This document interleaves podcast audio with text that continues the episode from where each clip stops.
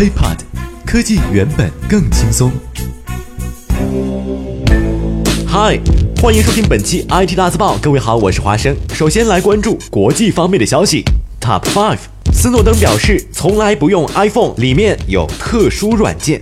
只要是一家互联网巨头，似乎啊都逃脱不掉了擅自收集用户信息的指控。近日揭露美国棱镜门的爱德华斯诺登又有话说了。根据俄罗斯媒体报道，斯诺登的律师在接受当地新闻采访的时候透露，作为美国人，斯诺登从来都没有使用过 iPhone，他只会使用非常普通的手机，因为他认为 iPhone 当中安装有一些特殊的软件，能够并且私自收集他的个人信息。而就在几天前，斯诺登还在一份最新的机密文件中透露了英国政府通讯部是如何利用一种更高级的手段来追踪 iPhone 用户，再次在科技媒体当中引发了热议。要知道啊，棱镜门在曝光之初，一家位于欧洲的数据信息保护机构就将苹果、Facebook、微软、Skype。雅虎五家公司告上了法庭，而当时面对指控，苹果一直声称并没有擅自收集用户信息的行为，同时他们也没有向美国政府开后门，将用户的个人信息向美国政府机关单位进行报告。由于担心苹果向美国政府开后门，俄罗斯当局已经考虑在停售美国产品，直到苹果将俄罗斯用户的个人信息储存为当地为止。跪求苹果看得起我。Top Four。网曝诺基亚神秘新机将贴魅族标签，运行定制安卓系统。众所周知，由于跟微软签订了协议，诺基亚暂时还不能进入手机领域，但这并不妨碍他们继续从事相关的工作。之前就有消息表示，诺基亚正在携手魅族打造一款新机，来主攻国外市场。而现在又有用户爆料，这款手机啊，最后会贴上魅族的标签，同时运行的并不是诺基亚的 Z Launcher，而是他们重新定制的安卓系统，并且这款手机的制造、管理也都由魅族跟进，也会在国内市场发售，并且是双方共同打造的渠道。有意思的是哈，魅族啊，好像好上 MTK 这口了。这款手机会搭载 MTK 处理器。定位是高端机，竞争对手锁定为三星 Galaxy S6、HTC M9 等旗舰新机。用联发科芯片定制安卓系统，再贴上魅族的标签，那还有诺基亚啥事儿啊？Top three。刚才呢，斯诺登说的是苹果的负面消息，再来看一下网上传闻的苹果二月二十四号发布会或推出大尺寸 iPad。根据外国媒体的报道。苹果将会在二零一五年二月召开新品发布会，此次发布会的具体时间或许在二月二十四号。业内人士普遍认为，这场发布会上，苹果或许将会推出大尺寸的 iPad，名字可能会是 iPad Pro，无风扇的十二英寸 MacBook，以及 Apple Watch。再来翻一下此前曝光的 iPad Pro 参数来看哈，这款机器屏幕尺寸或为十二点二英寸。机身厚度在六点九毫米到七点五毫米之间，机身周围将会配置四个扬声器。另外呢，或许将会搭载全新升级版的处理器，并且拥有分屏处理的功能。好了，再来说两个灯光方面的事儿。Top two，登峰造极，奥迪展示全新的 Matrix LED 头灯技术。奥迪近日公布了一则视频，哈，展示了该公司全新的 Matrix LED 头灯技术。什么技术呢？简而言之啊。开过车的朋友们都知道，夜间行车啊，最讨厌的就是对面驶来的车辆开着远光灯，而且呢，我们只能被动的接受。那么这个 Matrix LED 正是要解决和治疗远光灯患者。怎么治疗？这个技术可以在对向来车的时候呢，自动调节远光灯，让光线避开对向驶来的车辆。不仅如此，还可以照亮对向来车前方的区域。简而言之啊，就是对向来车成为了自己远光灯的盲点。至少吧，从这个视频来看啊，效果啊还是不错的。Matrix LED 还是比较智能的，因为只有在司机开启了远光灯，并且选择自动调节的时候，才会发生作用。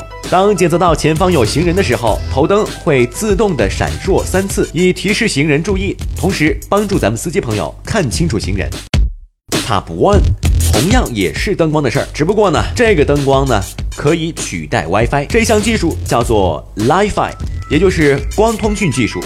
通过特制的 LED 发出的光信号就可以传输数据，提供低成本的高速无线网络。在爱丁堡大学的实验室中呢，数据的传输速度可以达到每秒近十 G，也就是说是现有最好 WiFi 网络的十倍以上。可能这个听起来啊有点匪夷所思。它是怎么实现的呢？呃，其实基本原理啊，简单的讲就是把光源像淋浴头那样进行分流，然后通过控制开关，让 LED 在一毫秒内开关数百万次，传输大量的零和一所组成的二进制数据。LiFi 除了提供更高的带宽之外，它的安全性也是现在的 WiFi 网络所无法比拟的。怎么讲？光的特殊性决定了它无法穿墙传输信号。同时，LiFi 的上行和下行通道是独立的。如果啊您是黑客，你想破解的话，就必须在同一个房间之中，并且侵入两个通道，才能完成一次真正意义上的攻击。华生啊，听说过凿壁借光的故事吗？OK，我们再来关注国内方面的消息。Top two，支付宝钱包内测聊天功能从支付工具到社交工具。前两天，一张八点五版本的支付宝钱包的内测截图啊，在网上可谓是流传出来了。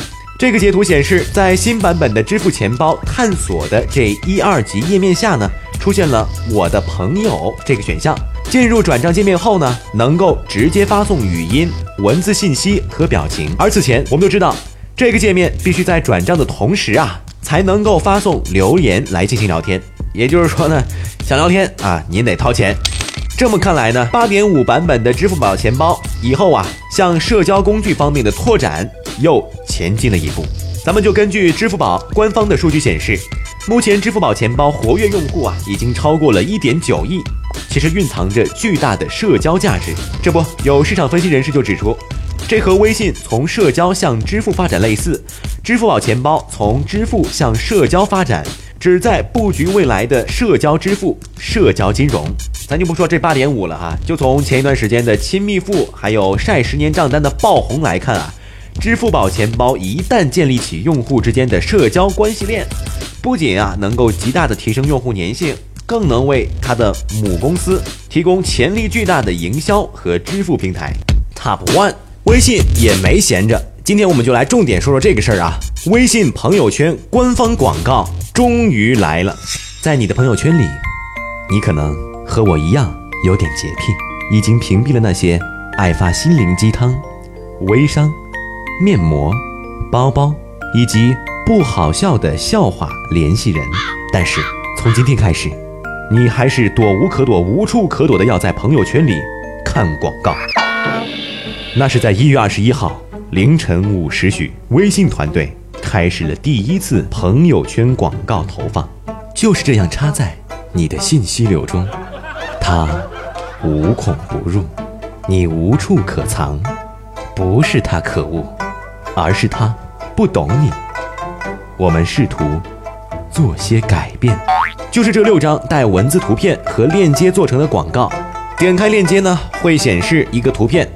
广告也可以是生活的一部分，这乍一看啊，它和你看到的其他朋友圈内容并没有二致。除了这个链接之外，而且我们还能够去点赞和评论，这害得华生哈惊喜的不行，以为这个微信团队啊想给我一个过年的惊喜，让我还点了好几个赞，留了好几条评论。现在回头看一看啊，这种费的流广告的形式，也许大家仔细想想。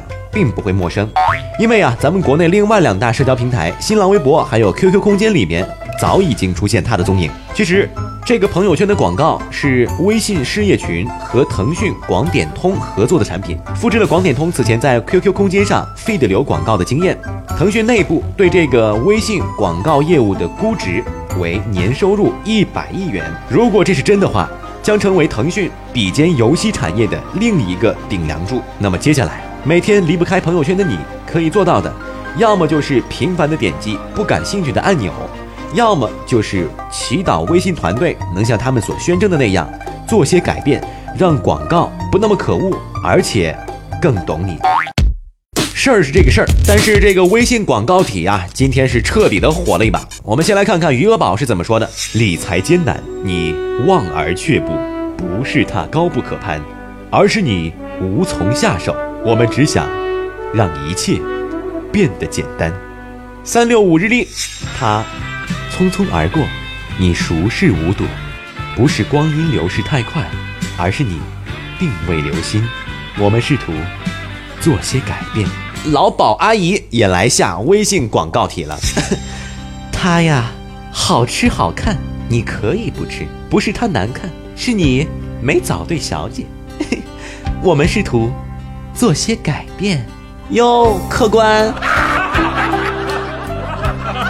行吧，时间也不多了，就让我们和微信广告体一起，让明天的生活做些改变吧。